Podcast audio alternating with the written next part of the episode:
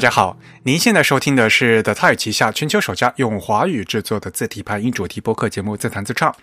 我们的字是文字的字，关于文字的畅谈，而不是弹唱。我们开播七年以来，播客节目固定隔周二定期播出，从来没有跳过一次票。我是你们的主播汶川西畔东营居 Eric，我是主播黄浦江边清真语钱真语。虽然在荔枝 FM、网易云音乐、还有小宇宙、Spotify 等平台上面都能收听到我们节目，但还是强烈推荐大家使用泛用型的播客客户端来收听自弹自唱。毕竟我们是一档独立的播客，而不依赖于任何一家平台。我们的节目支持章节的跳转功能，并配有章节插图啊，各种泛用型的播客客户端都是支持的，比如这个苹果系统自带的那个播客 App，但是好像小宇宙还不支持。嗯，我们主站地址呢是 the type 点 com，欢迎大家与我们交流与反馈啊，推荐使用邮件的形式。那邮件的联络地址呢是 podcast at the type 点 com，podcast 的拼写是 p o d c a s t，the type 的拼写呢是 t h e t y p e。您现在收听的呢是我们嗯常规节目的第两百零九期。如果您喜欢自弹自唱呢，也欢迎加入我们的 Type 的会员计划。我们这个播客只有声音没有图像。但是如果您加入我们的 Type 的会员呢，每个月将收到我们精心制作的一份这个会员通讯啊，是 PDF 形式的，相当于一个电子杂志啊，里面有我们这个播客的扩展阅读，这样您就可以一边听播客一边看通讯里面的图文。会员的详细内容呢，可以通过 the type 点 com slash members 啊，注意是个复数的 s 啊，这个网页上面大家可以去看。那会员的费用呢，是每个月的四英镑啊，相当于三十五块钱人民币吧啊，给我们主播一杯咖啡的价格。那么我们七月份的会员通讯呢，已经于七月二十五号这个礼拜二呢发给我们会员了。大家听到这期节目应该是八月一号了吧？嗯，那我们八月份的会员通讯计划将于八月二十二号啊，礼拜二发给会员。那请大家届时注意查收。那天会员通讯刚刚发过去以后呢，就有两位。朋友已经指出来，我们上次呃会员通讯里面有个错字，那就是七月份的时候啊，我因为我们是有一期是采访那个天格斯嘛，然后关于那个蒙文字体设计的，那里面呢我在会员通讯里面我加了一张雍和宫牌匾的照片，然后我就写错了啊，因为从右到左分别是满汉。藏蒙啊，我我我我写来写去写反了，那是因为我我我当时在这写的时候，我我在想是从右往左解释，还是从左往右写释，写了一遍了又改一遍了，改来改去了就改错了。呃，一发出去以后，就马上 Telegram 群里面 还有好几位朋友就那通过邮件都给我指出来了。那这个小小的笔误呢，已经改正，那链接已经更新了，大家再回到那个我们的会员通讯的邮件里面再去呃呃下载一次的话，就应该能下载到这个更新以后的啊新的就正确的那个改正以后的这个会员通讯啊，不好意思，嗯，好了，然后这段时间呢，估计也是暑假了哈。我们前段时间不是第二百零七期，刚好我们请了呃两位 TDC 比赛的评委来跟我们一起聊了那期节目，叫“多走出去看看，别内卷”嘛，就大家所称的纽约 TDC 啊，我们就说我们是 TDC，我是呃顾问理事嘛。然后呢，就请了两位，呃，李志，呃，就请了李志谦啊，他是 Ascend，就是新生奖的评委。那还有另外请了，嗯，陈训昌啊，他是第六十九届 DDC 比赛的评委。然后我们就和两位嘉宾一起聊了这个事情。而前段时间呢，就看了某个嗯微信公众号发了一个莫名其妙的那个帖子，啊，说不看会后悔，天花板级别的字体奖项，二零二三贸发局 TTC 奖。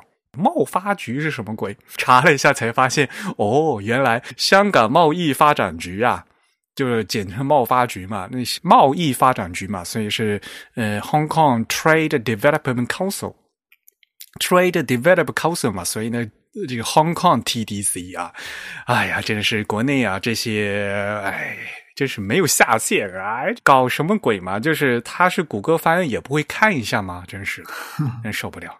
当然，一方面呢，我们很赞成，就是说大家呢，就是很多人就是会做搬运工啊。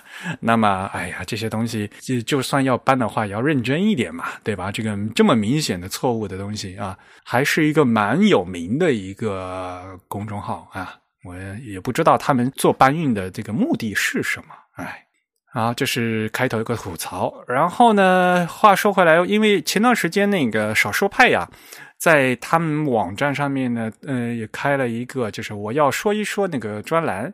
然后里面呢，有一期叫《探索播客世界》，你的收听清单里有哪些栏目？然后非常欣慰的，果然是里面有大家有了各种各样的留言，然后大家也有提到啊，呃，是有人在听自弹自唱的啊，啊，也是蛮高兴。其中有位朋友就说，就提到自弹自唱了，而且呢，也说是字体排异节目，主题有时候比较有趣，但是有时候感觉太专业了，会有些无聊。嗯。呃，有这样的评论是对于我主播来讲的话呢，是意料之中的事情，因为咱们毕竟是字体盘印主题的播客嘛，对吧？那所谓的。专业播客不专业的话，那就有点高不成低不就，对吧？那虽然呢，我们也是所说的科普哈，我们尽量的嗯是在说人话，然后大让大家能听懂，但是有些东西还毕竟是专业的东西。再反过来说的话，就是有些东西让他觉得有趣，那些东西是是比较专业，那是不是从侧面可以自我安慰一下说，我们节目还是内容比较丰富的？当然了，这种东西的话，反正肯定就是众口难调嘛啊，我们也不知道，因为我们。这个听众群的话，我觉得就是各种各样的朋友都有吧，对吧？呃，不仅是国内的朋友的，住在国外的啊也有啊，当然是肯定是会会嗯能听懂华语的。然后另外呢，就是像无论是设计师还是像程序员朋友啊，还有什么各种各行各业的朋友都有。所以呢，我觉得会遇到一些专业的东西也不用太介意。当然，一方面我们会努力啊，把这些专业东西呢能解释的呃清楚一些。另一方面呢。也希望就是大家能够就是喜欢听的听，就因为不喜欢听就别听的，这个反正无所谓了。就是播客嘛，又不是听讲座的，搞成上网课的话，可也反而就就失去了这个播客的这个形式的乐趣了。好了，那接下来呢，呃，给大家讲几条新闻。但是呢，正如刚才说的，就是大家听到这期节目的话，已经是八月一号了。那么，呃，二零二三年的八月一号可是一个大日子，至于你知道吗？啊，不知道呃，其实呢，就是中国的这个字符级标准 G GB 幺八零三零二零二二正式实施的日子。哦，关于这个新版啊，我们其实在之前的节目呢已经给大家介绍了。如果大家有兴趣的话，可以翻回去我们在播客的第一百八十四期，就是去年的八月份，一期节目名字叫。十七年等一回，然后呢，就给大家介绍了一下，嗯，这次这个 GB 幺八零三零二零二二具体的一些情况，然后当时也做了一些评论，因为当时是呃是二零二二年七月份发布的啊，然后呢中间有一年的这个准备期，然后正式实施呢是二零二三年的八月一号，也就是大家听到这期播客的时候。不知道各个厂家准备的怎么样了？因为这是一个国标，而且呢，大家知道我们也提过很多次了，因为这是这是 GB 没有杠 T 哈，T 是推荐的意思啊，而这个国标呢没有杠 T，就说明这个国标是强制国标，嗯，是一个非常重要的一个国标。那么从八月一号开始实施以后，它是有那个法律效力的啊。各大厂商啊，嗯，不知道准备的怎么样了。那据我了解的话，反正方正也好，汉仪也好，他们的那个产品呢，就是幺八零三零的二零二二的这个新版对应的这个字体呢，都已经发布了。方正前段时间还特地啊，在他们公众号上面发了一个那个消息啊，他们支持呃这个幺八零三零二零二二的字体。那当然了，呃，是首先呢是最基本的字体松黑仿楷啊。一些具体的事情的话，大家可以翻回去我们这个幺呃第一百八十四期里面说啊啊，再去听一下。那么最重要的一点呢，就是这次的幺八零三零一，它虽然改成了强制国标。但是呢，增加了这个实现级别啊，就分成呃实现级别的第一级、第二级和第三级。一般来讲呢，就是相当于原来嗯 GB 幺八零三零的这个二零零五年版的部分强制的部分呢，其实没有多大变化的啊。相对来讲，就直接滑到这个二零二二版的第一级别。那第一级别是最低级别的，在此基础之上呢，要支持这个通用规范汉字表啊，这样呢变成第二级别。那第三级别的话，估计这个是要支持八万多字的话，可能是比较吃力的事情了哈。但是呢，我们就正如我之前说的，我们还是希望说，呃，通用规范汉字表是一个非常重要的字表。呃，我们希望大绝大多数的厂商呢，能既然做字的话，呃，如果要补的话，尽量能补到这个是第二级别。当时是。比如说这个国标刚刚发布，呃，像比如说普通的这个开源字体，比如说四元黑呀，都是支持的嘛。如果你不支持这个通用规范汉字表的话，连一个普通的那个化学元素周期表都显示不全啊，这个好像不大好，对吧？那么现实这情况里面，我们现在一年过去了以后，呃，我们我们很高兴的，呃，看到了有一些其他的厂商，他们也对自己的系统也进行了支持。比如说，公众可以免费商用的，呃，阿里巴巴普惠体，它进行了的三点零版本的更新。那么，阿里巴巴普惠体的三点零 Regular 字重，只有这一个字重里面呢，实现了级别三的标准，也就是八万多字都能实现。八七八八七啊，而其他的几个自重呢，都指定的七个自重呢，实现了级别一和是呃级别二，也就是通用规范汉字表的啊。通用规范汉字表一共才八千多字啊，呃，加上其他的啊，共两万七千多个字啊，都是支持的。啊啊！我没有想到这个阿里巴巴普惠体的动作那么快啊！还有一些一些操作系统的话，因为这些嗯要支持 GB 二的这些的话，原原则上就是那个操作系统就是最基本呃是要需要有这样的支持的。因为整体来讲，这个幺八零三零的话是一个强制国标，它是要就只要你产品要进行信息交换、要显示和传输这个中文编码的话，那就必须要支持这个编码。那么，国内那个也那个优信 UOS 啊，他们也发了一个消息，说他们正式完成了 GB 幺八零三零二零二二的那个检测认证啊，呃，他们还有去做认证，感觉还是非常比较意外的哈。嗯，我不知道大家是不是知道那个 UOS 哈，其实这个是一个国产的，就基于 Linux 的一个 OS，所以呢，就是他们这就做这这个操作系统还是有这个战略性考虑的哈。嗯，那其他的商业字体的话，那除了汉仪方正以外呢，像比如说呃东京黑，比如说他们最基础的那个简体中文的呃 W 三和 W 六啊，就是这两款字重字重呢，大日本网拼他们也是通过了这个呃信标委的他们那个呃 CC 的认证啊，嗯是，所以呢也他们也发嗯也已经说就可以当产品卖了啊，所以呢接下来的话。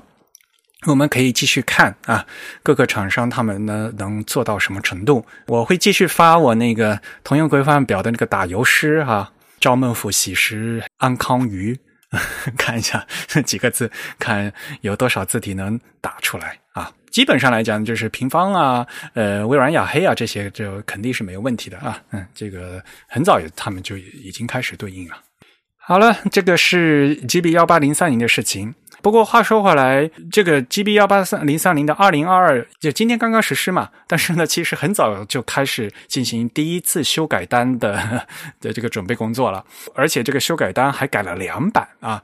那个第二版的征求意见呢，其实在今年的五月六号已经结束啊。当时呃有一个那个公安人口信息专用嗯专用字库补充汉字的这个事情，我们在之前的节目也给大家呃的在新闻环节也给大家介绍过了哈。嗯，这个事情引起了。一小段的争议啊，呃，就是突然中国方面这边要加六百多个字啊，绕过这个 Unicode 加到第十平面去，然后非常不符合这个正常的这个标准化的这个过程。不过现在呢，就是通过专家们的多次讨论和修改，现在呢，呃，Unicode 方面呢，估计已经在七月底。个 Unicode 的技术委员会的第一百七十六次会议上通过呃中日韩统一汉字扩展 I 区的这个议案。那最后呢，扩展 I 区呢，字符定在六百二十二个。嗯，预计这个部分呢，就会在今年秋天当做 Unicode 的第十五点一。版的小更新啊，因为今年 unico 它已经决定它不发第十六版啊，它只是发十五点一这个小嗯这个小更新版。那所以说实话就没原来没有想要做这个扩展 I 去的哈，是因为中国国标要呃急忙嗯急忙做这个修改单啊，所以呢现在急急忙忙的把扩展 I 区做出来的，嗯是走了这个急用汉字的这个通道来做的。所以 Unico 也尘埃落定了。接下来呢，我们就看最后正式的这个呃 GB 幺八零三零的二零二二的第一号修改单啊，正式要到什么时候才能公布？如果按照往常的习惯，就是说现在嗯八月一号呢是先刚刚实施这个二零零二，如果有修改单的话，那么修改单应该。会在修改单发布之后再一年才会正式实施啊，那肯定要给这个业界要有一个这个缓冲的机会的啊，否则的话 大家都没有来，嗯，没有时间来得及准备，因为这里面还会涉及到一些，呃，对第一级别和第二级别可以进行更新和修改的事情啊，这个等到时候正式发布的时候，我们再具体和大家说这个事情吧。好的，那接下来呢，也其实有很多新闻。嗯，比如说一句话，我跟大家提一下，A Type I 二零二四年的这个布里斯本的年会啊，本来说是在要在二零二四年的六月份开，然后不知道为什么，好像是场地的原因啊，改到了二零二四年的四月的十六号到二十号举行。啊，这样的会期突然提前了，其实想起来也蛮赶的啊。因为二零二三年的五月份刚刚在这个巴黎举行完毕啊，那下场的就变成了四月份。其实就感觉这个呃周期还是蛮快的。A Type 已经在他们官方网站宣布了啊，嗯，给大家提提一嘴。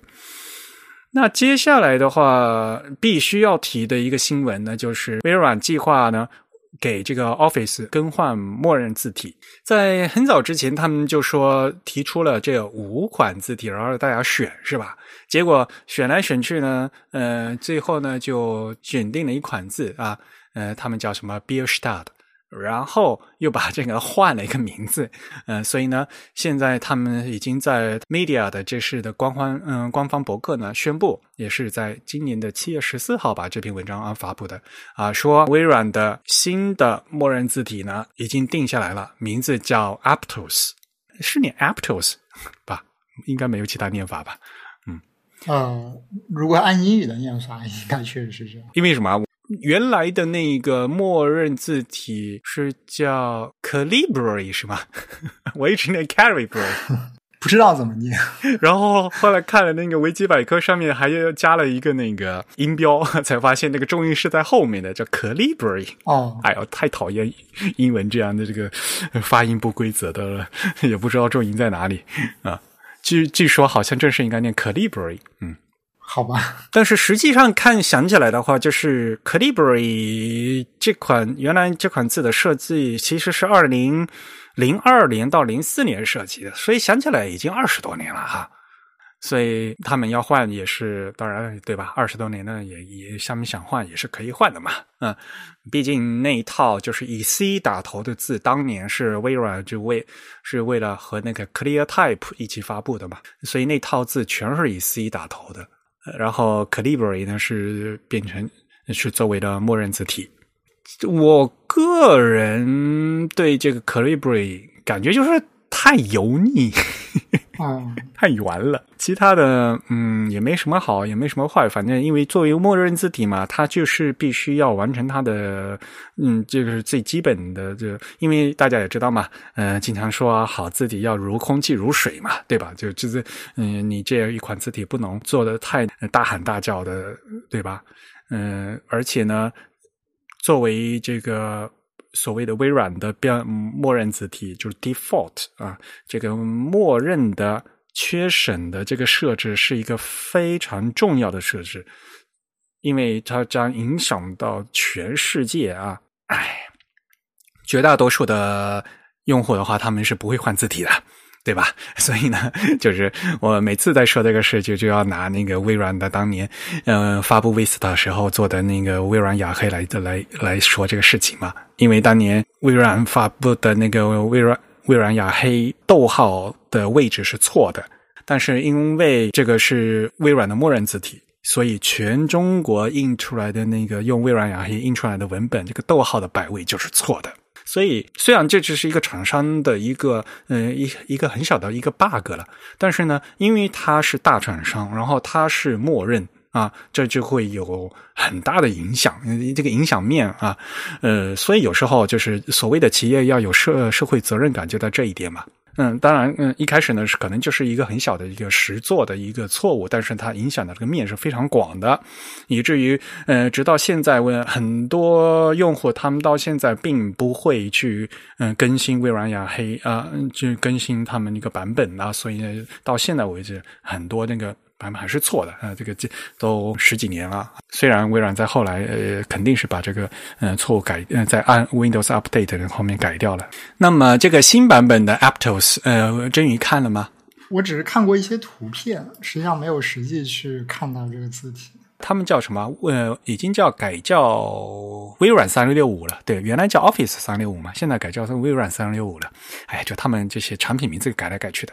已经改成那个 Cloud 嘛，就是所谓的云字体了。因此，现在如果你是订阅用户的话，在打，比如说打开 Word 的话，在那个就字体菜单里面。就已经可以看到，就是呃，就是有这种呃所谓的云字体的那个选项的嘛。啊，所以它已经发布了，是吗？你在这个菜单栏点下来之后呢，就可以看到很多呃，就是带有那个，如果它是云字体不在你本地机器上的话，它会显示在右边显示一个那个云的图标。嗯，然后现在呢，呃，打开。据说是已经可以就在那个菜单里面一看，已经看到有这个 Aptos 的选项了。哦，我好久不用 Office 的软件，我也是 非必要不使用的这种。这次设计者呢，嗯，这个 Aptos 的嗯设计者呢是 Steve Mattinson，老牌设计师了。他原来在那个 Monotype 工作嘛，大家知道，嗯，Monotype 和微软他们之间是有很长的合作关系的。那么最有名的像微软的 Windows 的个 Seagull 是念 Seagull 吗？嗯，应该是吧。默认的，我啊，我现在对这个这些的呃这些英语单词的这个读音都完全没有信心。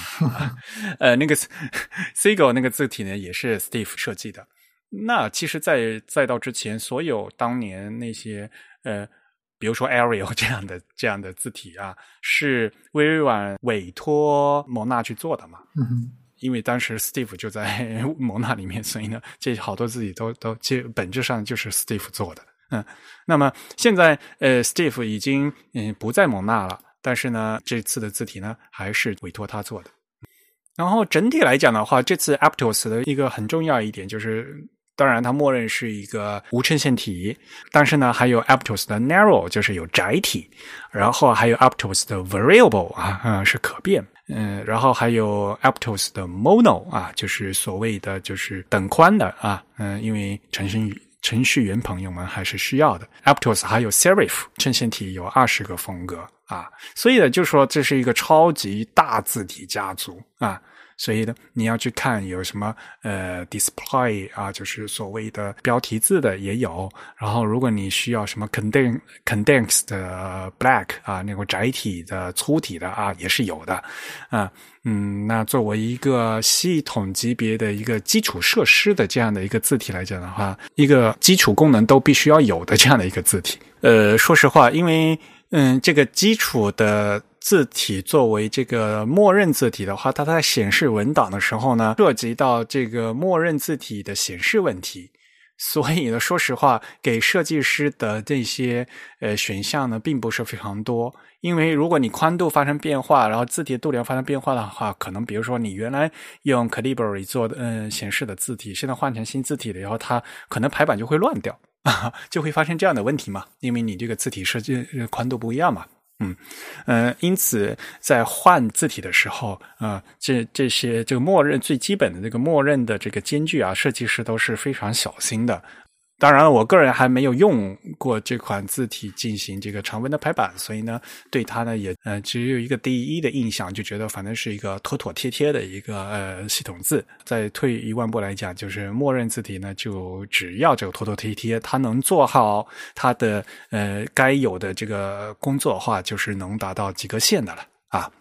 嗯，我看这个 Mac 版的 Office 上，我已经我已经有这个字体啊，是吗？嗯，它而且它不是一个自主下载的云字体，你只要更新到 Office 的最新版本之后，它会直接给你下载到本地啊。然后有 Aptos 和 Aptos Narrow 两个家族，嗯哼，它是分两个家族来封装的。它给我最大的感觉就是非常的窄啊，哪怕不是 Narrow 也是窄也窄是吗？对，它的这个普通版本就很窄，而且它的 Narrow 其实没有变窄很多。就它 narrow 跟它的普通版的这个变化比较微小一些，但它的普通版就非常的窄，它比那个原来的 Calibri 明显要窄非常的多。好吧，嗯，那如果这样的话，肯定就是排版上面会差别很大嘛。啊，对对对。当然了，我不我不知道他们是有什么样的那个考虑在的，呃，嗯，这个排版效果会差很多的，然后整个文本的所谓的质地或者说文本的肌理也会差差别特别大啊，灰度呃也会有很大的差别，呃，所以这个这具体要要我因为现在还没有嗯没有用啊，等到时候我们再用多了以后再再进行来再讨论吧。不过话说回来，就是当时嗯给大家提供了五个候选项嘛，除了这个 Bear Start 的话，还有这个 Tenorite、Skinner 啊、，Seaford 和 Grandview 啊，呃，当时都是那个无阵线字体嘛，而且风格各异。那么现在的这个嗯 Aptos 呢，是当时的那个 bill start 这个改过来的，但是呢。即使改了以后，这个 Bill Start 它本身还是作为另外一款字还是存在的啊。这个决策也是个很微软，就是什么东西都要向后兼容，它它都它不会删掉的啊。它它肯定是呃要放在一起的，好吧？好吧。然后剩下一些说辞嘛，就是比如说要在一些什么几何形状笔画里面呢加上一些人文的元素，然后呢呃比如说 L 要加个小弯儿，然后呢 I J 是圆点之类，这这这具体的细节的话，我觉得。呃，呃这个呃都靠说啊，都靠说，你爱怎么说就怎么说吧。大家喜欢不喜欢，可以呃嗯继续给我们反馈。那说到蒙娜的话，呃，有一条消息倒是在日本引起轰动啊，就是七月十九号，蒙娜公司呃正式宣布呃收购日本第二大字体公司 FontWorks 啊，这条消息倒是蛮意外的。呃，郑云听说过了吗？啊，我就从你这里看到的。啊，好吧，嗯，就是七月十九号当天下午，蒙娜他们在官网上发布了啊，就直嗯嗯宣布收购日本知名字体公司 PhoneWorks。那 PhoneWorks 大家可能都嗯肯定都很熟悉了，对吧？因为日本市场上最大的公司就是呃摩利萨瓦森泽，那么第二大呢就是 PhoneWorks。而呃今年其实是 PhoneWorks 的三十周年。他们旗下现在的是，当然了，呃，非常有名的呃设计师，比如说藤田先生啊，因为他在推特上也也非常活跃，嗯，他的这个柱子家族的话，呃，也是非常受欢迎啊，而且柱子家族也和方正字库进行了合作啊，有一有些部分呢已经被改编成这个简体中文版在中国销售了啊，现在很多中国的读者也能看到啊那个柱子的字了。另外一部分就是因为 FunWorks 他们的整个营销呢是在游戏和影视产业呢是比较活跃的，所以呢很多电视节目、影影影音节目以及视频啊都是用的 fund works 的作品。那么这次的这个收购嘛。嗯，你说意外吗？也意外，也是。呃，你说不意外也不意外。那因为蒙娜现在有了钱，他就几乎要把所 所有东西都买掉。哈，呃，而且作为蒙娜来讲的话，它是是嗯世界上最大的字体公司，这一点也不为过。但是呢，它的整个字体库里面呢，几乎呃就是日日本字体特别少。呃，大家可能也记得，就是小林江先生啊，在之前就做了两款吧，啊，一一款叫那个祥鹤啊，呃，塔兹卡内，还有一款叫松濑啊，就所以就蒙纳旗下就只有小林江先生呃做的这两款字啊，那所以呢，他作为蒙纳的话，也急于想在他的这整个字体库里面去增加那个日本字体，那作为公司扩展的一个呃手段的话，那去收购肯定是最快的。嗯。还有一点呢，需要非常大家注意的是，因为从表面上来讲，就是蒙纳收购了 PhoneWorks，对吧？但是大家不要忘记，其实蒙纳不是直接买 PhoneWorks，而是蒙纳只从日本的软银技术公司里面买了 PhoneWorks，也就是说，PhoneWorks 它这个公司它是软银技术，就是叫 SoftBank 啊，翻译成软银啊，Soft 嗯、是 SoftBank Technology 他们旗下的公司。所以，对于呃 PhoneWorks 来讲，只只是他们的那个所谓的持股公司、持股老板换了而已，它其实就已经是卖卖给别人的。当然，这种这种收购的话，大家肯定肯定就会有这个品牌合并不合并，然后呢，这些产品线怎么处理的一个问题。但是估计呃来讲的话，至少最近三年啊，这个 PhoneWorks 应该不会有太大的变化，这个大家放心。啊，那么 PhoneWorks 其实他们之前就和蒙娜有很多的合作。我之前觉得比较蹊跷一点，就是当就是四月份的时候，Formworks 还发了一条消息，就是嗯，他们邀请蒙纳的小林章先生作为他们的西文字体的指导监督。然后我当时就觉得很奇怪，哎呦，这这两家公司搞在一起了哈。然后因为他们底呃旗下的订阅制的服务，Formworks 它是旗下的是叫 Let's。这个订阅制的服务的也是有 Monotype 的 Let's 服务的啊，所以这些东西的话，呃，这两家公司本来走的就非常近。Let's 这个订阅服务本身呢是日本首个啊，是第一次呃在出在日本出现的，就是按年度订阅的这个字体产品项目啊，所以也是非常厉害的。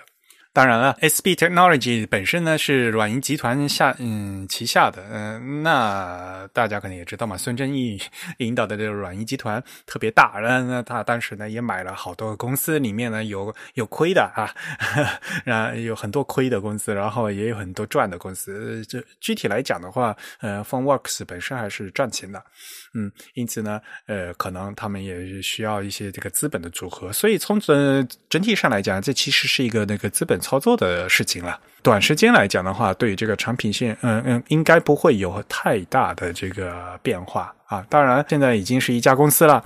我最感慨的一点就是，从某种意义上来讲，呃，小林章先生和藤田先生又成为同事了。可能有些朋友不知道，就是当年他们，嗯，就小林章先生和藤田先生都是那个写烟公司的啊。当然，那个小林章先生是晚辈了。藤田先生比他大好多岁呢，啊，就是他们曾经都曾经在这个显影公司工作过，然后藤田直接辞职去了 PhoneWorks，然后做了柱子明朝。小林章先生呢，就是当时辞职了以后呢，就是准备，然后呢去英国学习了一段时间，然后待了一段时间，最后面呢才到了这个 Linotype。啊啊！当然了，那泰博后来又跟 莫诺泰博合并了，就是这个事情。所以，呃，风水轮流转，合并消息公布之后呢，呃，看到那个照片哈，小林张先生，嗯，又和这个藤田先生在一起，嗯的一个合影啊，感觉，嗯，还是非常感慨的一件事情。然后，另外一件事情呢，就是其实在日本呢，有一个统计，就是说日本的一个公司的平均寿命是三十年。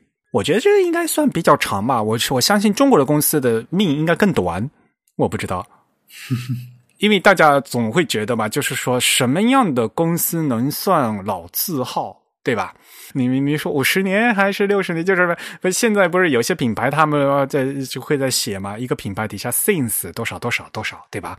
你一个个 since 二零零零，就感觉好像就没什么古老的样子，对吧？嗯，但是反过来说，就是至少在日本来说，一一项呃一个公司的平均寿命是三十年啊，就是三十多年啊，不不不不一定是准的三十年，因为这个呃各个行业是不一样的。而 FunWorks 今年准的。是今年庆祝他们三十周年啊！今 FunWorks 准的，这其实也是一个很令人感慨的一件事情。呃，正如前段时间自由工坊被孙泽收购了嘛，自由工坊是铃木棉、梁海修和片田启他们几三个人就创办的嘛。那他们也是三十多年啊，三十多年之后啊，把公司卖给了孙泽。这个是一个所谓的呃命中注定的一个事情，因为嗯，从这个创始人的角度来讲的话啊，比如说大家一个一个人从三十岁创业，然后三十年就他要退休了嘛，对吧？呃，如果一个正常的公司的话，一个正常人的工作寿命来讲的话，对吧？就毕竟啊，就会考虑到呃，这个公司它的产品线，然后它的领导层啊，如果没有这个呃。嗯，进行权力和产品的交接的话，就命中注定就是三十年是一个坎啊。那这个坎能不能过去，就要看 各个各个公司他们的这个努努力和这个进化了啊。那么对于用户来讲的话，哎，说实话吧，就是蒙娜他花了很多钱，然后买了很多公司，对吧？这是我们有目共睹的。但是呢，我们很怕一点，就是把这么公这么多的公司都买掉，不要不要烂在他们手里。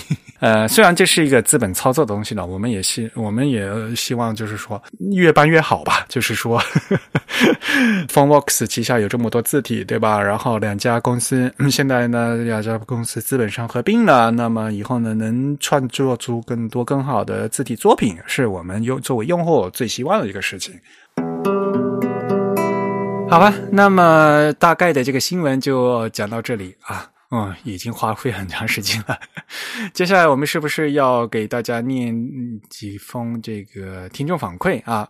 因为我们上期呢和大家念了是六月份的新呃听众反馈，那今年今天呢就是给大家念几封七月份的听众反馈，也其中也也是有一些非常有意思的东西啊。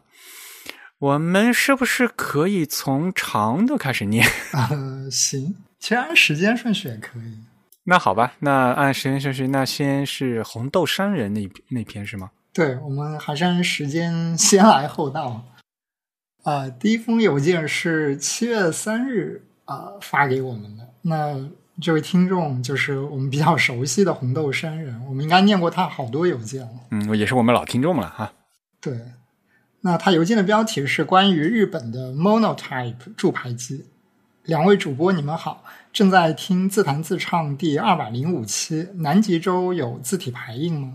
其中 Eric 提到了在日本的 Monotype 机，想请问这台机器是为了排日文而制作的吗？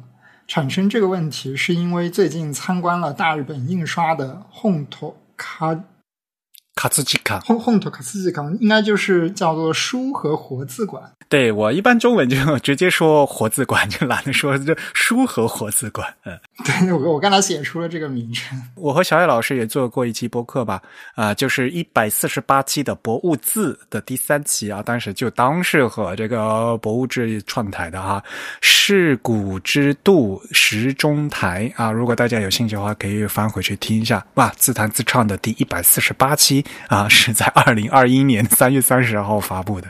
对，那我们继续念他的邮件啊。参观了大日本印刷的呃书和活字馆，给我们介绍的老师说，大日本印刷的活字印刷一直持续到二零零三年，但都是工人手工直字，没有用过 Monotype 或者 Linotype 的铸牌机。在这之前，我也问过勾活字 是是勾活字，嗯，对，勾活字分式的一位老师得到的答复也是，他一直是手工直字，不太了解。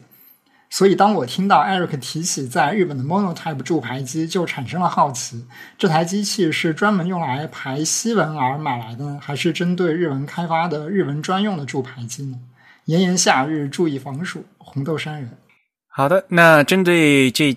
封邮件呢，其实我也写了回信，所以呢，我就直接把这个我的回信念一下吧。嗯，红豆商人你好，好久不见。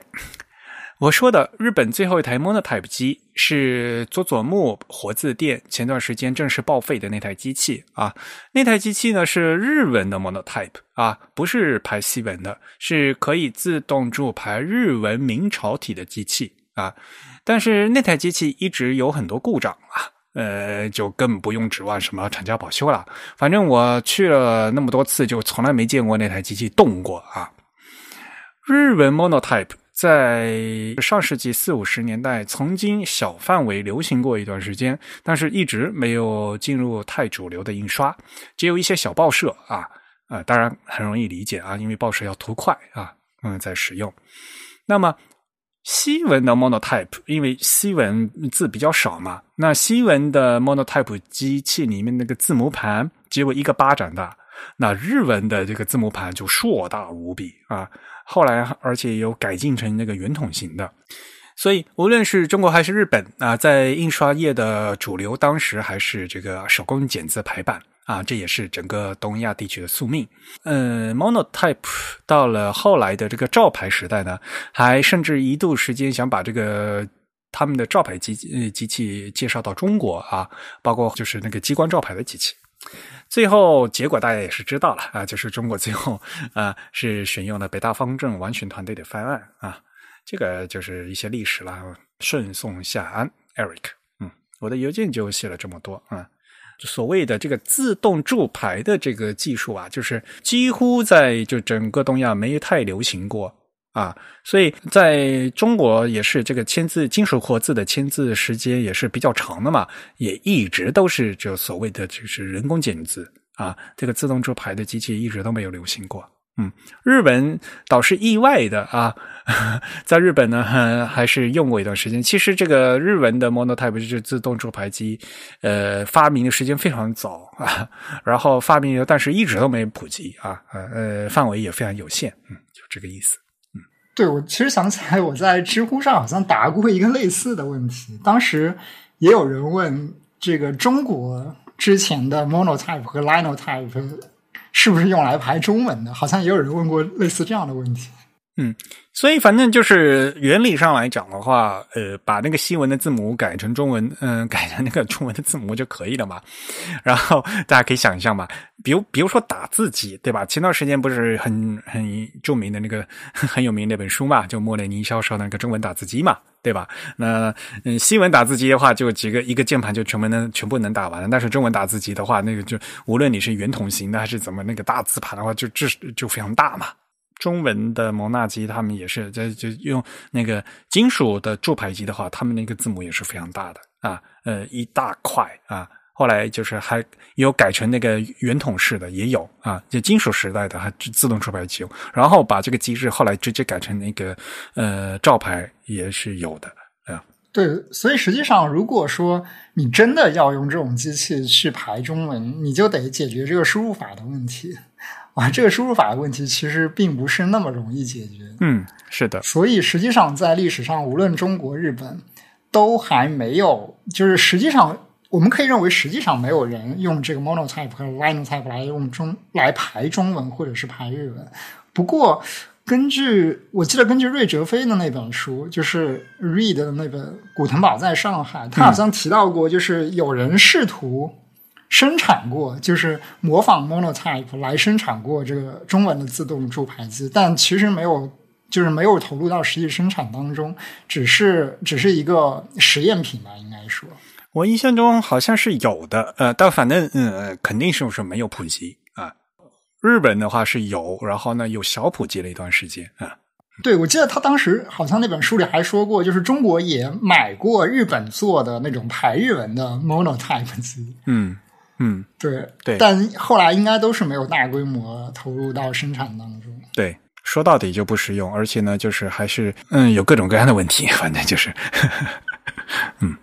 好，那我们看第二封邮件。第二封邮件应该就是我们近期收到最长的一封邮件。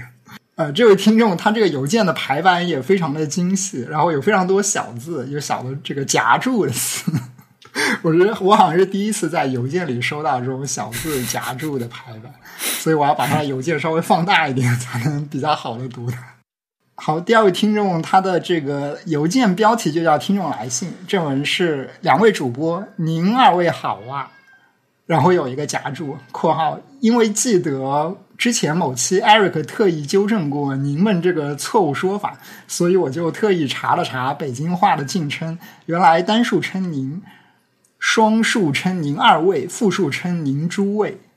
这邮件里本来打算用许多脚注的，因为 Outlook 客户端似乎不支持，就改为小字行间夹住了，读起来似乎有点乱。啊，非常感谢两位主播这么多期的精彩且干货满满的播客节目，给我带来了很大收获。我自己的专业是语言文字学方面 （linguistics）。其实是汉语言文学本科生，不过因为国内中外分科、文语合系的现状，我总是爱直接提语言文字学，而不爱提，而不太爱提汉语汉语言文学。不过这些年对文字信息处理，尤其是文字编码方面，一直很关注。近两年大学以来，因为学习古典文献学 （philology），也逐渐对无论古代、现代的排版学和字体史发生了不少兴趣。其实很多年前就听说过“自弹自唱”这档节目，不过当时一方面因为不太会用播客，另一方面对字体也没有太多兴趣，因此也就放过去了。今年初，不记得因为什么机缘巧合，似乎是整理网易云音乐收藏夹吧，又一次碰到了这个节目。于是这半年陆陆续续把感兴趣的部分都听了一遍，真的收获很大。另外，Eric 主播的声音很有磁性，很吸引人。刚开始听这档播客时，发现总是 Eric 在侃侃而谈。真宇好像总是在捧哏，没什么存在感。后来发现真宇主播每每于末处悠悠补充一句，总是一语中的，充满智慧。邮件是想分享前些时遇到的一件事，想听听两位主播的看法。其实这件事我已经作为 issue 提给 Mozilla 了，不过 issue 里来来回回讨论说的比较繁杂，而且涉及了好几个问题。在此，还是把关键问题复述一遍。起因是我在用 Firefox 浏览文言文 Literary Chinese 网页，指 lam 标签写的是 lzh 的这种网页，发现页面字体应用十分奇怪。它应用了我的简体中文，Firefox 简体中文设置是附给 ch 杠 cn 的字形设置。却同时启用 local 特性，并调用了台湾区域字形后文，呃，后文竟称台湾字形，不称国字标准字体。一是考虑到常用汉字表、通用规范汉字表等所规定的印刷字形，并没有国字标准字体这样的官方称呼、官方正式称呼，不如统一按地区加字形称。嗯，某地区那个是某地区加字形称。二是字形、字体等词不同地方用的太乱，容易造成困扰。Mozilla 的工程师告诉我，Firefox 是根据 CLDR 数据库来正规化语言标签，然后匹配字体的。CLDR 数据库将 LZH 根据其宏语言 ZH 的默认文字属性和区域属性正规化。我不知道这个过程能不能叫正规化，还是叫最大投射什么的，全且这么叫了。如果说错了，还麻烦主播帮忙纠正。他他这个夹住把他的话夹断，我要重新念一遍。L C L D R 数据库将 L Z H 根据其宏语言 Z H 的默认文字属性和区域属性正规化为了 L Z H 杠。汉 S 就是汉汉字简体杠 CN，嗯，而 LZH 语言又是属于 ZH 宏语言的，结果自然是应用了 ZHCN 的字体设置。Local 特性调用则是 Halfbars 负责的，而 Halfbars 将 IETF 语言标签 LZH 投射到了 OpenType 语言标签 ZHT 及台湾字形上。CLDR 和 Halfbars 对 LZH 的处理不同，结果造成了矛盾的显示效果。最后，Mozilla 工程师去给 Unicode 提了一个 issue，建议把 CLDR 中 LZH 的正规化形式由原来的 LZH 汉 S CN 改为 LZH 汉 T CN，也就是简体文言改为文言繁体中国，是吗？对，还有。这个问题看似就是完满解决了，不过实际显示效果未必如人意。以下问题正是我感觉很拿不定主意，所有所以没有给 Halfbars 提 issue，而是想听听主播的看法。Halfbars 将 LZH 付给 ZHT，结果是导致字体被以台湾字形显示。对于主流文言社群。连大陆字形都被认为是丑陋的，更何况台湾字形？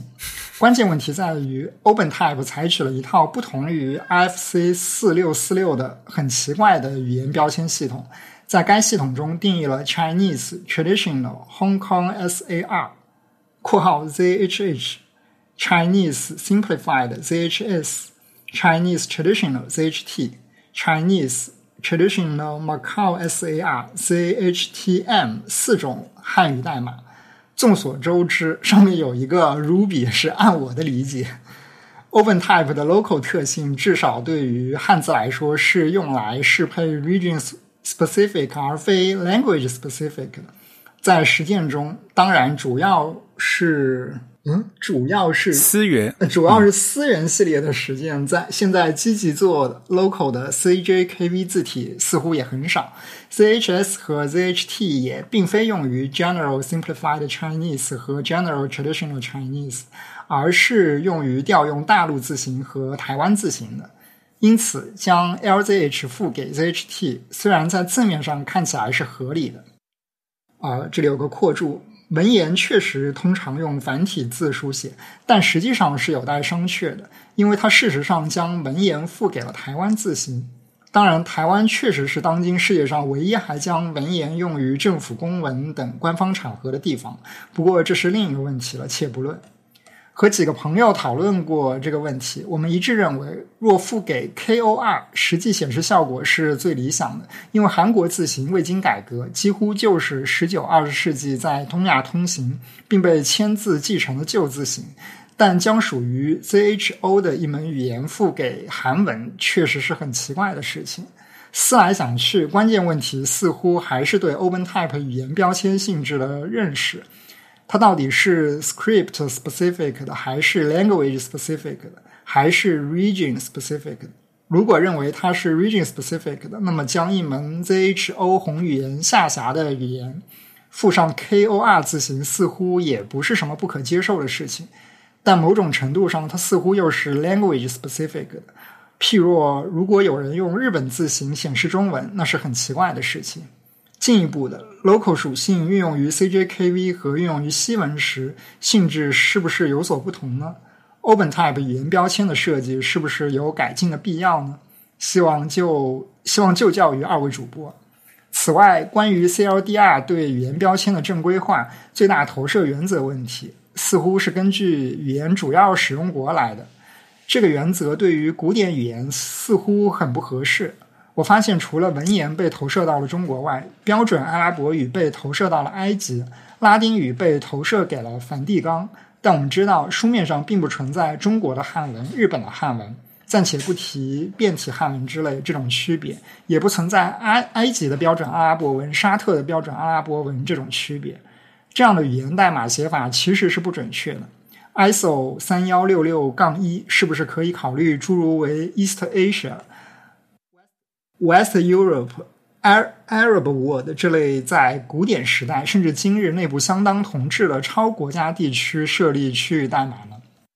还想与主播分享一件小事：大一的时候偶然突发奇想，觉得书上不同字体家族、字号、字重、缩进、空行等都似乎代表了特定的含义，或者标志文本特定的性质，而且不同书籍文献采用的方式都有所不同。那么，是不是可以把它们背后代表的样式都提炼出来？这样就可以使得同一份文本在不同样式甚至不同显示媒介之间随意转换而不损失信息。后来还在想，是不是可以把这种文本性质用 XML，当时是在图书情报整理课上知道 XML 的标记出来。后来知道这就是 HTML。这种想法就是内容与样式分离。不过，感到这个问题仍然有思考空间。不同文本标记语言不约而同的都定义了正文、标题、引语等语义内容，是不是说明文本的基本语义类型是有限的呢？隐隐约约感觉这类问题不只是排版或者文档标记语言或者标点符号规范上的技术问题，也是有个学术价值的问题。不知道有没有人对文本的基本语义类型以及及之间的结构关系做过？爬书和整理，呃，这里有一个很长的扩注。比如，记得你们在一百四十六期曾谈到过书名号所所标识的语义类型，其实只是专名号所标识的语义类型的一个特例。不过，HTML 只对前者设计了 site 标签，而未对后者设计标签，大概和西文对于专名通常习惯在正字法层面。用大写字母标识而不采用标点符号或字形风格标识有关。还有一个小问题，HTML 规定的与强调有关的语义标签有 em、strong 和 mark 三种。Mark 的语义较为明确，经常被混淆的是 em 与 strong。检查 HTML standard 的相关内容，可知 em 的描述包括 the placement of stress stress emphasis。这这这句英文，我是不是应该翻译一下？你翻一下，对。这个应该怎么翻？我想一想。The placement of stress，哎，你先念一遍呗。The placement of stress emphasis changes the meaning of the sentence. The element thus forms an integral part of the content. The precise way in which stress is used in this way depends on the language. 简单来说，就是说 emphasis 这个标签啊，呃，怎么说呢？The, the placement of stress emphasis 呃、uh, emphasis change the meanings of a sentence，就强调嘛，就会改变这个句子的意思。因此，这个元素是这个内容的一个集成部分。那么，精确的这种强调的话，这种方法的话呢，是要根据不同语言的，是吧？对，简单来说就是说，他的意思是说，呃，我们虽然觉得这个 em 标签或者 emphasis 标签，它往往是一个视觉样式上的改变，但实际上它会改变。内容就是它虽然是一种视觉样式，但实际上它标记的是一种内容上的差异。因为一个词被标记成为重点和非重点，它其实表示了这整句话中可能语义发生了变化。所以我们应该把这种标签视为内容的一部分，而不是一种样式标签。那么，究竟这个界限或者说这种使用方式的这个标准在哪里？其实不同语言它是有不同的，怎么说呢？就是它所谓 depends on the language，就是。根据你的这种语言的具体用法是会改变的。嗯，OK，我继我继续我继续念它后文。重音改变句意，我们很容易就想到这是语用学、语义学上的焦点。它有了括号 focus 概念。下边举例的例子完全印证了这种猜想。而 strong 则用于语义焦点以外的强调场合。从 strong 下举例举的例子可知，strong 的主要用途之一，恰是语义学上与焦点对立的概念——话题。呃，这个话题有个括注叫 topic。从语言学上，em 就是 emphasis 和 strong 的差别当然很好理解。而且，假如前一段所描述的那种研究人类书面语言的普遍文本语义属性的学。学科存在的话，从那门学科的角度看，这个设计可能也很棒，一切看起来没有问题。可是似乎有个很大的问题，即无论中文还是西文都没有区分这两种不同强调的排版传统。根据我个人的经验，当然我读西文文本不多，这个经验可能是错的。西文排版中，要么用意大利体强调，要么用加粗强调，用意大利体还更多些。似乎从没见过两种样式一起用的文本。猜测这是 HTML 在贯彻语义化原则改革的过程中，强行赋予原有的意大利体标签和加粗标签以不同的语义。不知是不是这样？还希望就教于两位主播。最后再咨询一个关于会员计划的小问题，因为觉得这个节目非常棒，最近打算加入会员计划。不过，过去这些年的很多节目我也非常感兴趣，希望能阅读文字版。不知道加入会员计划后有没有可能将往期的会刊打包给我？再补充一个小想法：第一百八十五期的听众来信中，他提到了希望修改长城仿宋，也就是仿宋 GB 二三幺二字形文件往里加字的需求。其实我挺能理解的。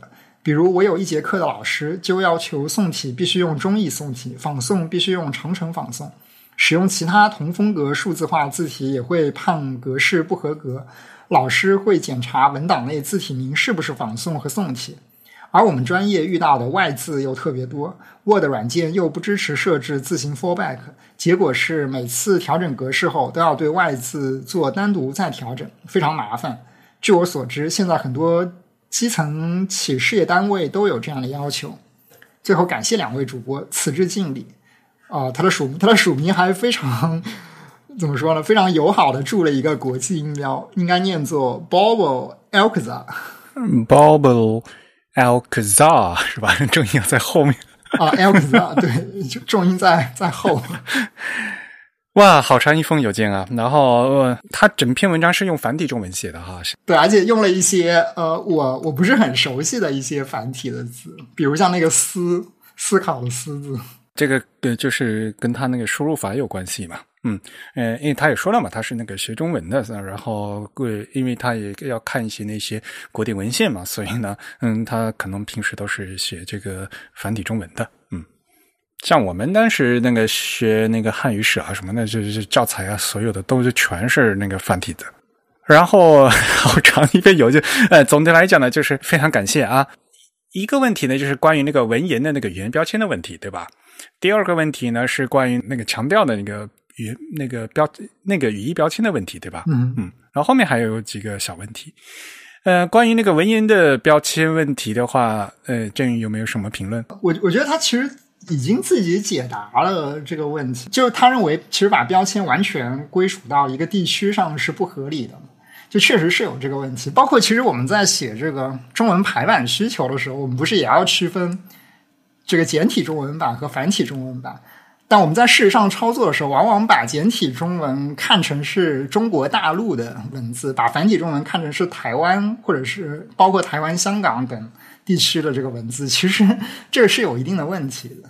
对的，所以我后来我不是一直在那个编辑会上说嘛，你觉得要改掉嘛？嗯，就是有很多东西的话，它是一个区域设置，而不是就繁简的问题。因为大陆也有繁体。然后台湾它有时候因为都是 Unicode 嘛，然后台湾的字体也会做那个简体字形，就是这个这个会搞得乱七八糟的，就是啊。当然了，最后得出那个结论，你 你你把一个中文就是用那个，你可以用那个韩文的字体去显示。我知道他他想的那个目的是好的，但是那个整个这个逻辑就感觉怪怪。他也说嘛，怪怪的嘛，对吧？你把一个附到一个韩韩国就很很奇怪。但是我呃我需要强调一点，就是你后面不管怎么样，就是至少作为这个 Open Type 它的这个规范来讲，它这个排版那个表，也就是都是 table 嘛，就那个表格啊，layout table 它是有三层构造的。这可能大家不清楚哈，如果有机会有感兴趣的朋友再去读一下，就是 OpenType 它的这个整个规范啊，它里写的是非常清楚的。它的这个 layout table 它是三层构造，这三层是什么？第一层是 script，第二层是 language，第三层才是 feature 啊，也就是第一层是文字，第二层是语言，第三层才是 feature。就是所谓的特性，因为你这个 OpenType 它是首先是字体嘛，所以你先先要针对什么文字的在什么语言系统下的什么特性啊，这是三层特性啊。实际上呢，OpenType 它那个表格啊，第一层它先针对文字，它是有一个四位那个。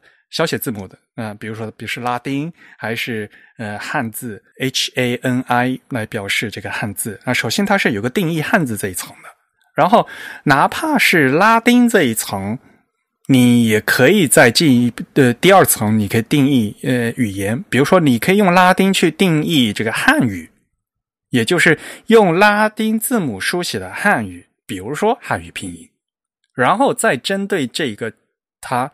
这这个第二层再进行呃 feature 的设置，也就是特性。所以呢，第一呃，就对一般人来讲的话，首先这个语言和文字，因为语言和文字不是一一对应的关系。嗯，像比如说，像上次对吧？大家听了蒙文就知道了嘛，对吧？蒙蒙蒙语和蒙文就是就是非常一个非常复杂的关一个事情，对吧？嗯，那么呃，语言和文字不是一一对应的啊。那么像刚才说的，其实简体和繁体它其实是文字的事情嘛。然后呃，在针对这个事情，它首先是一个文言，文言的话其实是一个是一个语言层面的事情嘛。呃，像比如说现代的在中国大陆的话，我们又出了很多就是用简体字写的这些古籍整理的书嘛，对吧？对，我们现在比如说小学课本里面的那些唐诗，嗯啊，还有一些文言文，不，你你背的那语文课本里面的《出师表》，你是用简体中文写的嘛，对吧？所以从文字上来，它是简体中文，但从语言上来，它是文言，是中国文言。所以呢，很多东西它是是搅在一起的，而。本身就是 OpenType 它的 core 嗯 core space 它这个三层构造本身是很清楚的啊，是可以满足你的需求的。但是实际上呢，就是正如他所说的，因为尤其是针对这种古典的语言的话，其实就对这个设置啊没有设置清楚。比如说，他直接想直接点到的是 locale 这个特性嘛，对吧？locale 特性其实就是刚才它的 feature，它其实是第三层次的事情。所以在定义第三层次的东西啊，其实它已经默认要有第二层和第一层，你你要是怎么怎怎么设置的问题。所以这个东西 OpenType 特性来讲的话，是需要在做字体的时候，这它它这个表要写得清楚。你表写不清楚的话，人家用户在调的话调就调不出来。就比如说这位朋友，他其实他想要调用的是，比如说用简体中文呃书写的文言。或者繁体中文书写的文言，然后在繁体中文书写的文言里面呢，我可能还可以再调用地区域特性，比如说我用台湾字形显示，或者用大陆字形显示，或者你用甚至比如说你用那个呃日文字形显示也是可以的，对吧？因为事实上，像日本的高中生语文语文课本上也是有中国的文言文，他们要学的啊，他们管那个叫汉文啊，汉文。无论是韩国和日本，他们高中文科生的话都是要学的啊，所以文言是一种语言，而且它是一个跨地区的语言。然后另外一方面，比如说他在提到的，呃，像比如拉丁的对道的梵蒂冈，这个是，呃，那的确是啊，呃，比比如说教皇他们就是他们内部，呃，就是教会的语言，他们可能还是是唯一现在还是活人在说在说这个 拉丁语，已经其他人已经不说了，对吧？啊，所以呢，就是对于这个现代的语言的话，可能这个还会有一些对应，但是对于这些呃古代的语言的话呢，就很多本身就是对应的，就是。嗯，这开发者他们在在实做的时候就根本就没有做到啊。那么对于后面就无论你是要用网页还是要用这个字库的话，就是因为字库本身本身没有，所以你个就调不出来，就会有这样的问题。还是要说清楚，就是要把首先语言和文字要区别开，然后各种语言呢，好这个跟这个地区特性，这是三个不同层次的问题。其实他自己也在这个邮件里面讲，也想清楚了嘛，它到底是一个 script specific 的东西，还是 language 的，还是 region specific，对吧？嗯，所以要把这三个层次要搞清楚嗯，那那么你在这三个层次搞清楚以后，你要在实做的时候，你要再通过在哪一层去给它定义，然后呢，再再通过哪一层去给它调用。说实话，呃，末端用户来讲的话，可能能做的东西比较少，还是要需要从头到尾整个开发，无论是字体的开发环环境，还是整个呃网页调用，都要都要能写清楚，才能 把这理顺。要不然的话，现在很多东西连现代语言都都解决都没有解决好，像比如说那个繁体就中文、简体中文的的问题，直到现在，呃，还会呃大家在写的在那个调用的时候，还还语言的。第标签还是写不清楚嘛，对吧？那个什么，嗯，汉 S 和汉 T 的问题嘛，对吧？就是这繁简问题，有很多很多东西都还在搅在一起。有些东西是可以通过那个地域设置可以一个绕过的啊。哎，大家要多多注意就是了。嗯。第二个问题，其实那个呃，EM 标签、Strong 标签和 Mark 标签，现在那个 W3C 是有推荐是吧？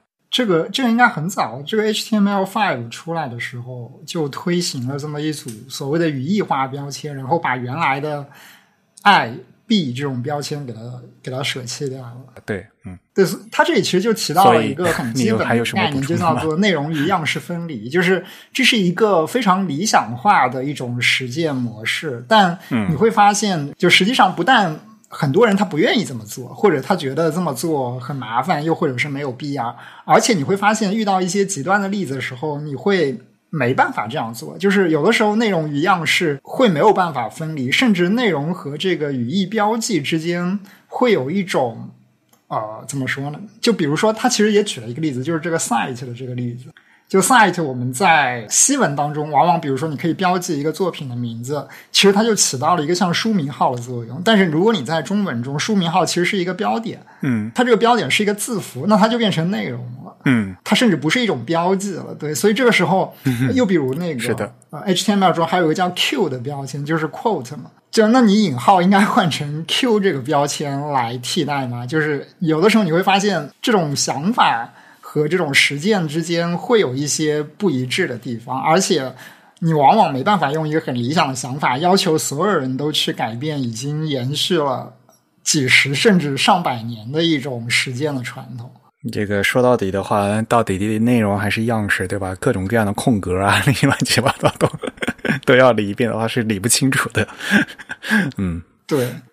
然后他提到了这个 emphasis 和 strong 的这个问题，这个问题尤其的严重。嗯。这个问题其实我们都不需要放在 HTML 中，我们放到一个更接近大家日常书写的，比如像 Markdown 这种格式。嗯，Markdown 里面也区分 emphasis 和 strong，因为它是对应 HTML，它 emphasis 的这个标记就是一个星号，嗯或者是呃一个下划线这样子，然后 strong 其实就是两个星号或者两个下划线。嗯但是会有非常非常多的人，他不把这种标记看作是语义的标记，而把这种标记看作是样式的标记。他会觉得我什么时候想用斜体了，我就用一下这个 emphasis 的标记；我想用加粗，我就用一下 strong 的这个标记。嗯，然后甚至有像他说了，就是有人会叠加两种样式，就是我又想倾斜又想加粗，那我就两种样式一起套上。对啊，但问题就是我强调就一定要用意大利斜体嘛，就是对吧？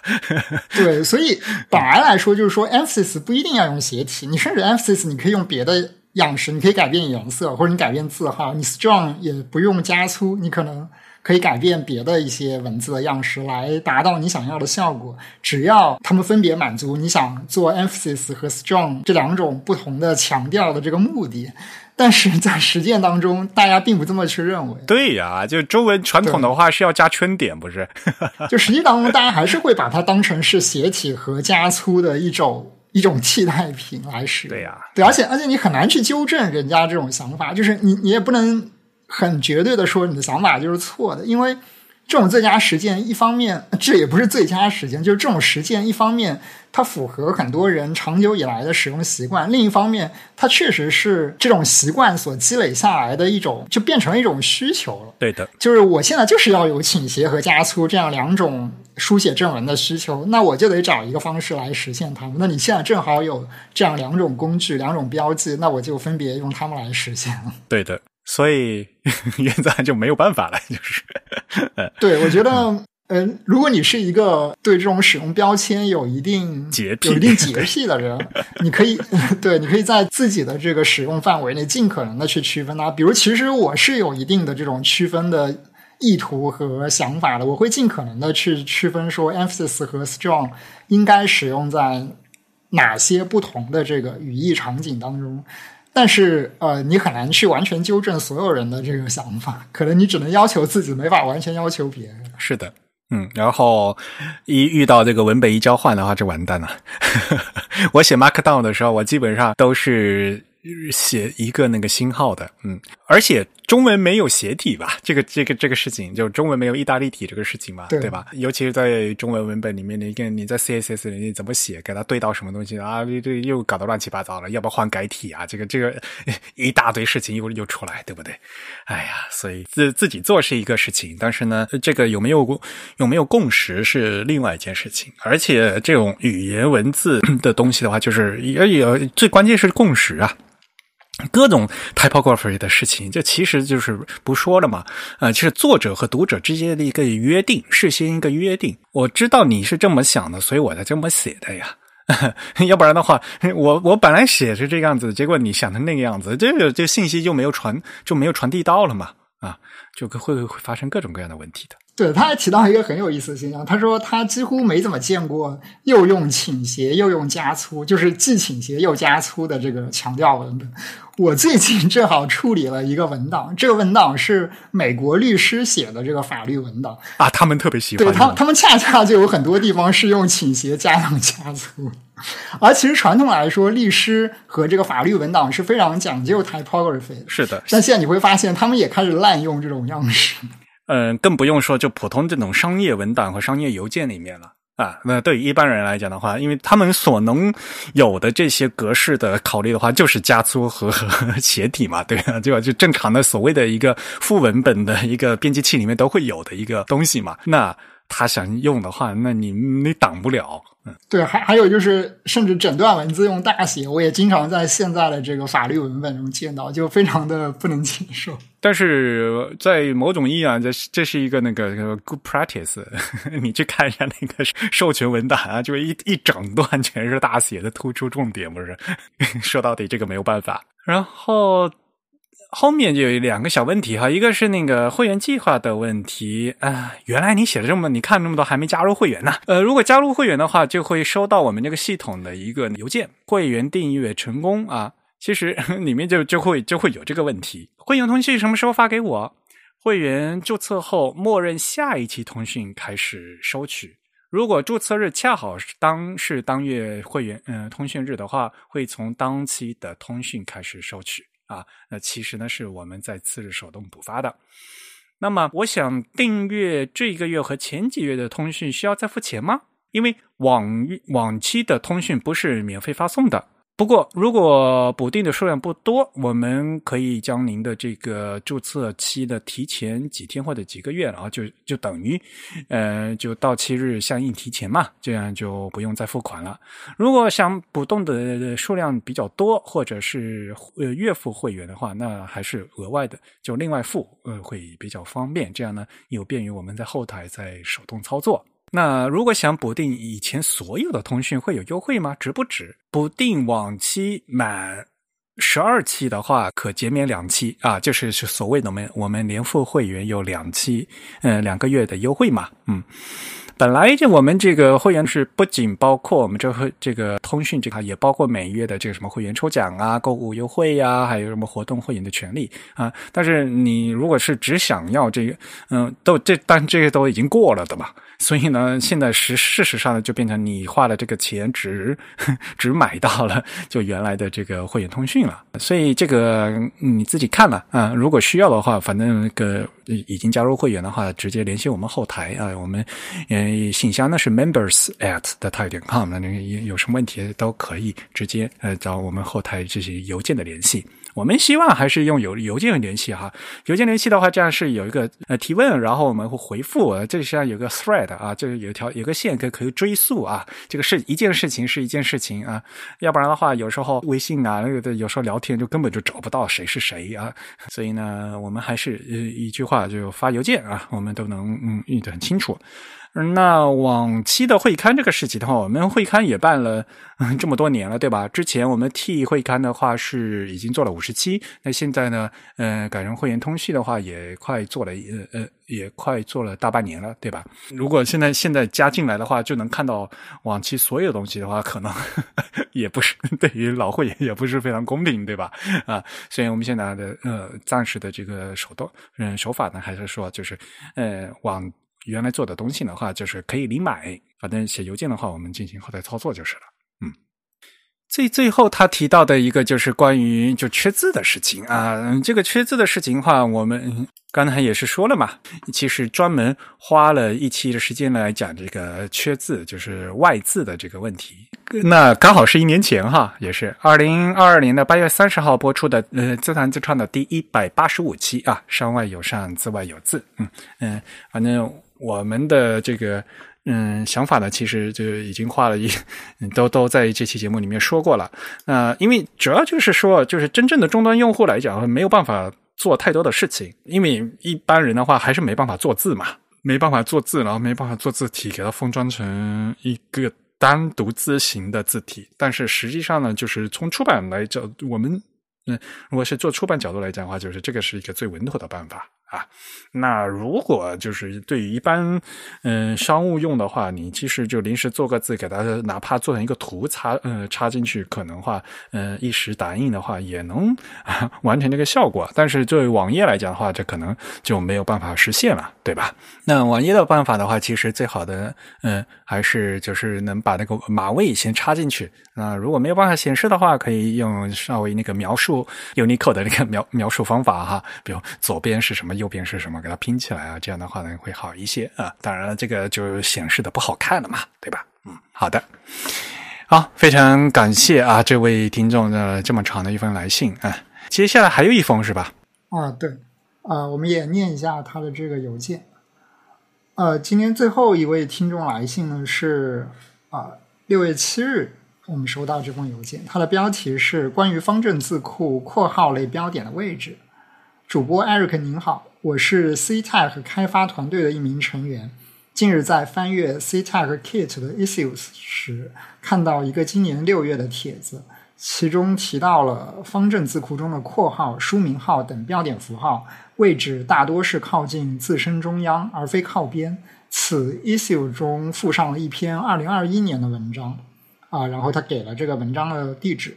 我这才知道方正封装的 OTF 格式字库原来是可以通过调用 SS 零一特性，用用上位置靠边的括号类标点。不知 Eric 是否有意核实这个情况？或许还可以对“吉吉总是会有的吗”一文进行更新补充。祝好，署名是瑞希。啊，这份邮件我也写了回信啊，我把这个回信念一下啊。瑞希你好，感谢你的来信。方正的这种封装啊，是这个 S S 零一的命名，它那个命名叫 Adobe Punctuation 啊，也能看出来，那它就是想为所谓的这个 Adobe 的程序做优化的。但是这样做呢，其实有一个很有很大的局限性啊。首先，第一，标点偏靠其实是行业的通用做法，其他各大字体厂商的默认设置都是如此啊。放在左右居中呢，有且只有方正。啊，这个做法配合了方正排版系统的传统做法啊，延续了早期这个照排系统字的坐标起算嗯起算位置中间到中间这个风格啊。诚然，方正不可能放弃对他自家排版系统的支持啊。现实情况是，这个是需要需要修改它这个整个排版软件的祖传的一些代码啊，改改动太大。那我和他们的产品部都反映了很多年，那所以他们现在的做法就是就把自家的标准作为默认，那行业有意见呢，就把行业的通用做法作为一个补充啊，所以就做成这个样子。嗯，那我个人认为，就增加一个风格固然是比没有要好啊，但但这个问题本质就是，它本来就应该要把这个行业习惯这个偏好风格做成默认。而不是把自家的做成默认，然后你就多设一个开关，呃，要让这个用户去手动去打开啊，更不用说这种开关太过隐蔽，一般用户都不知道了啊。第二，且不论这种百位的替换字形放到 ACC 零一特性这样的这个这个方法是否正确啊，因为 事实上 OpenType 特性这个呃这个整个 Stylist Set 就是一个垃圾堆，你什么东西都可以往里放啊。方正的这种工程封装，并没有在其旗下所有的 OTF 字体统一执行啊，那也可能是我手头的版本太旧。我测试了一下我手头的 OTF 版本的方正字体，那么兰亭黑啊是有这个特性的，但是我手下的这个方正黝黑的五零幺 L 啊，就是他们所谓的繁简版呢，呃，文件名是呃 FZ。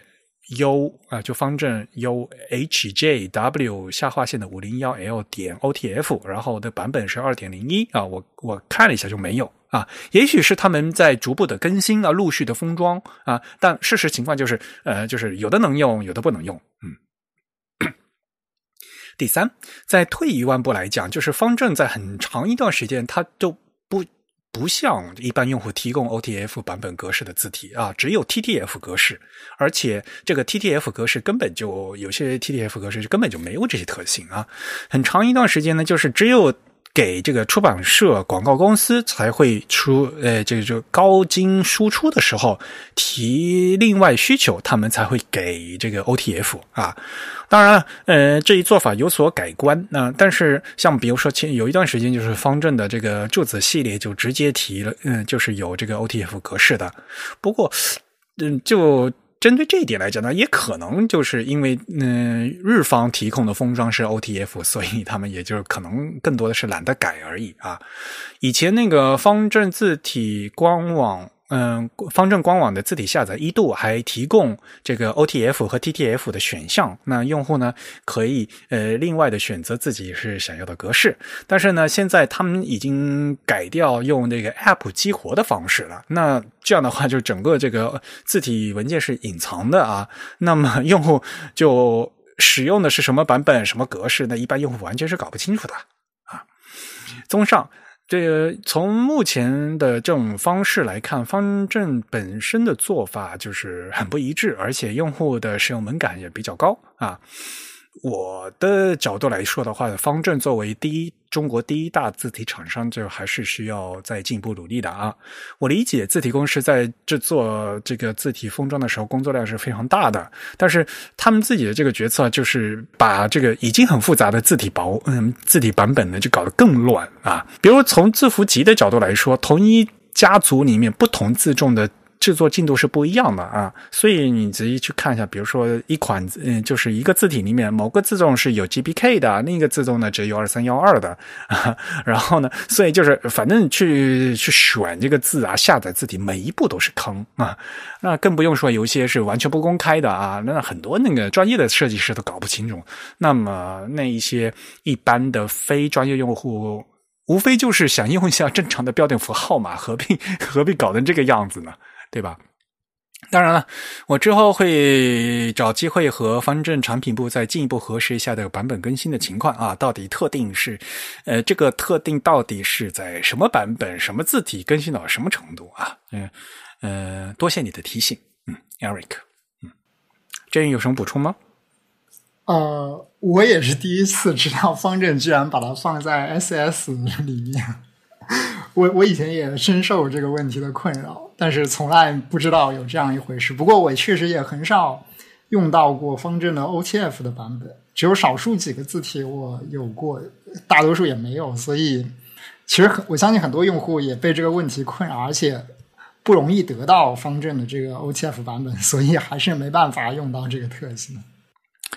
我后来又问了一下这个方正的设计师啊，不是他们产品部人，我问了一下设计师，然后据他说的话，就是就精品字库都是有的，就是后来就是新做的这些东西都是有的。他说 TDF 和 OTF 没有区别，就是也就是如果都加的话，这两桶格式里面这两桶格式里面都会有的。他是这么说的啦，但是反正我自己没有看到，就是呃，也许我的版本比较旧哈，嗯，还是怎么样？反正我手头呃，我没有看到一个 TTF 格式里面会有这个特性的，OTF 的就有一些是有的啊，嗯，但是很少，就是哎呀，就搞得很复杂呀。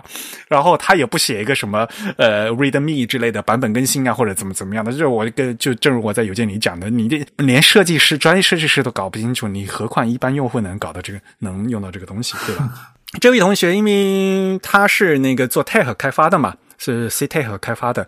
那么大家知道，在做 C 呃这个现在就中文用 Tech 的话，你要做这个 CJK 的话，就是这个字体是一个非常大的问题啊。呃，那么做排版引擎来讲的话，就是首先你字体里面要有这个特性，你要你你得确认啊，你用的是正确的字体，然后这个字体有这个特性，那然后你排版引擎才能调嘛。对吧？所以就还得一个个去试，去找这个字体到底有没有这个特性，然后我才敢才用得着啊！那这个事情就就，哎呀，太辛苦了，就是，哎，呃，所以啊，就讲说，呃，就，呃，中国的很多这个字体厂商，不仅是方正啊，就很多字体厂商，就是这些字体工程方面啊，就做的呃非常不友好。呃，我邮件里面也说啊，那些那些连那个。连那个什么字符集的那些东西都写的不清不楚的，我作为用户我都不知道我下出来这这个东西到底是什么什么样的版本，到底支持不呃支持不支持？所以啊，我为什么批评就很多中国的字体厂商，他们那个字体样章做的不不对？就是字体样章啊，它的原则是样章样章，就是就说我买了这个字体，你要告诉我这个字体它的本身的规格是什么？很多就是该写的东西不写。作为一个字体软件里面，它的呃里面有什么特性，然后你有多少字，字符集是多少，这些你都不写，然后给我去做一些花里胡哨的的一些莫名其妙的排版，然后那而且那些排版也没有办法显示出这个字体的特性。本来一些是正文字的，你拿去当标题拍，然后一些字句都是你经全部经过那个设计师用力过猛重新调过的，我根本看不出你这个原来的这个字句是什么样，看不出你这个原来这个呃字面的设计是怎么样，那我没法用啊！你这个样章样章，那么根根根本就没有我所需要的这些信息。呃，所以呢，退一万步来讲，就是说，样章的设计者他本身就不知道你作为这个字体产品需要提供什么信息，所以他做出来这个样章就没有办法提供这个信息。也就是说，就很多时候这些产品部的人，他们都不知道他们卖什么要吆喝什么。这个这个吐槽不完一处土啊，真是。因为字体它其实已经是一个。我觉得它是一个就是不符合现代软件用户体验的一种软件，但是它是又是一种必不可少的软件。对于一些专业人员来说，他需要直接接触这个东西。所以你现在如果还要做这样的软件的话，其实你对你的用户群体的一些教育是非常重要，你得告诉他们怎么样去使用你这个产品。是的，正如我们在很久以前嘛，对吧？呃，像四元黑发布的时候，我们都说嘛啊，一般人还不知道，肯定不知道字体还有版本要更新的哟，就是就 有这样的问题嘛，对吧？嗯。好的，所以呢，嗯，像我们这样的字体排音的这个普及节目还是非常重要的。呵呵呵 那我们就不停不停的说吧，嗯，好吧。那么今天差不多，我们时间也不多了，嗯，重点内容就到这里就结束吧，啊。然后和大家公布一下那个会员抽奖的结果。我们六月份那个抽奖奖品啊，呃，没想到抽到的那个会员他在美国哈。啊，是吗？不过我们说了嘛，我们的 Type 的这个奖品是全球包邮的啊，所以我们六月份的那个奖品是天格斯的那个 Is Wooden 的那个字体样章嘛，然后就寄到美国去了。他刚好也在这个 Telegram 群里面，然后也说啊，东西收到了。哦。哎，那个是天格斯直接寄的是吗？没有没有，呃，我让天格斯寄到了我们上海办公室嘛，就寄到老老李那边，然后老李就发的顺丰嘛，好像是啊。不过我们说了，这个我们是全球包邮的，这是我们会员福利的一部分呐。好的，那么我们七月份，七月份恭喜 ID 为。哎呦，这个 ID 悄悄巧巧，我不知道他怎么念啊，但是刚好汉他是四个字重复的，我把四个声调都念了，总有一个是对的吧？悄悄巧巧的会员获奖。那么我们七月份的奖品呢是日本。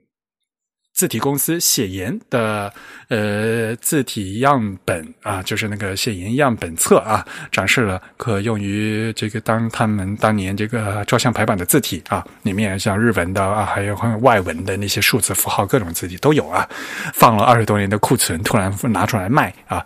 字体样册共计两百九十页，也希望就是获奖的这个会员啊，及时回复我们的邮件啊，告知我们这个嗯邮寄信邮寄的信息。还是那句话，我们的 Type 的会员的会员奖品呢是全球包邮的，嗯。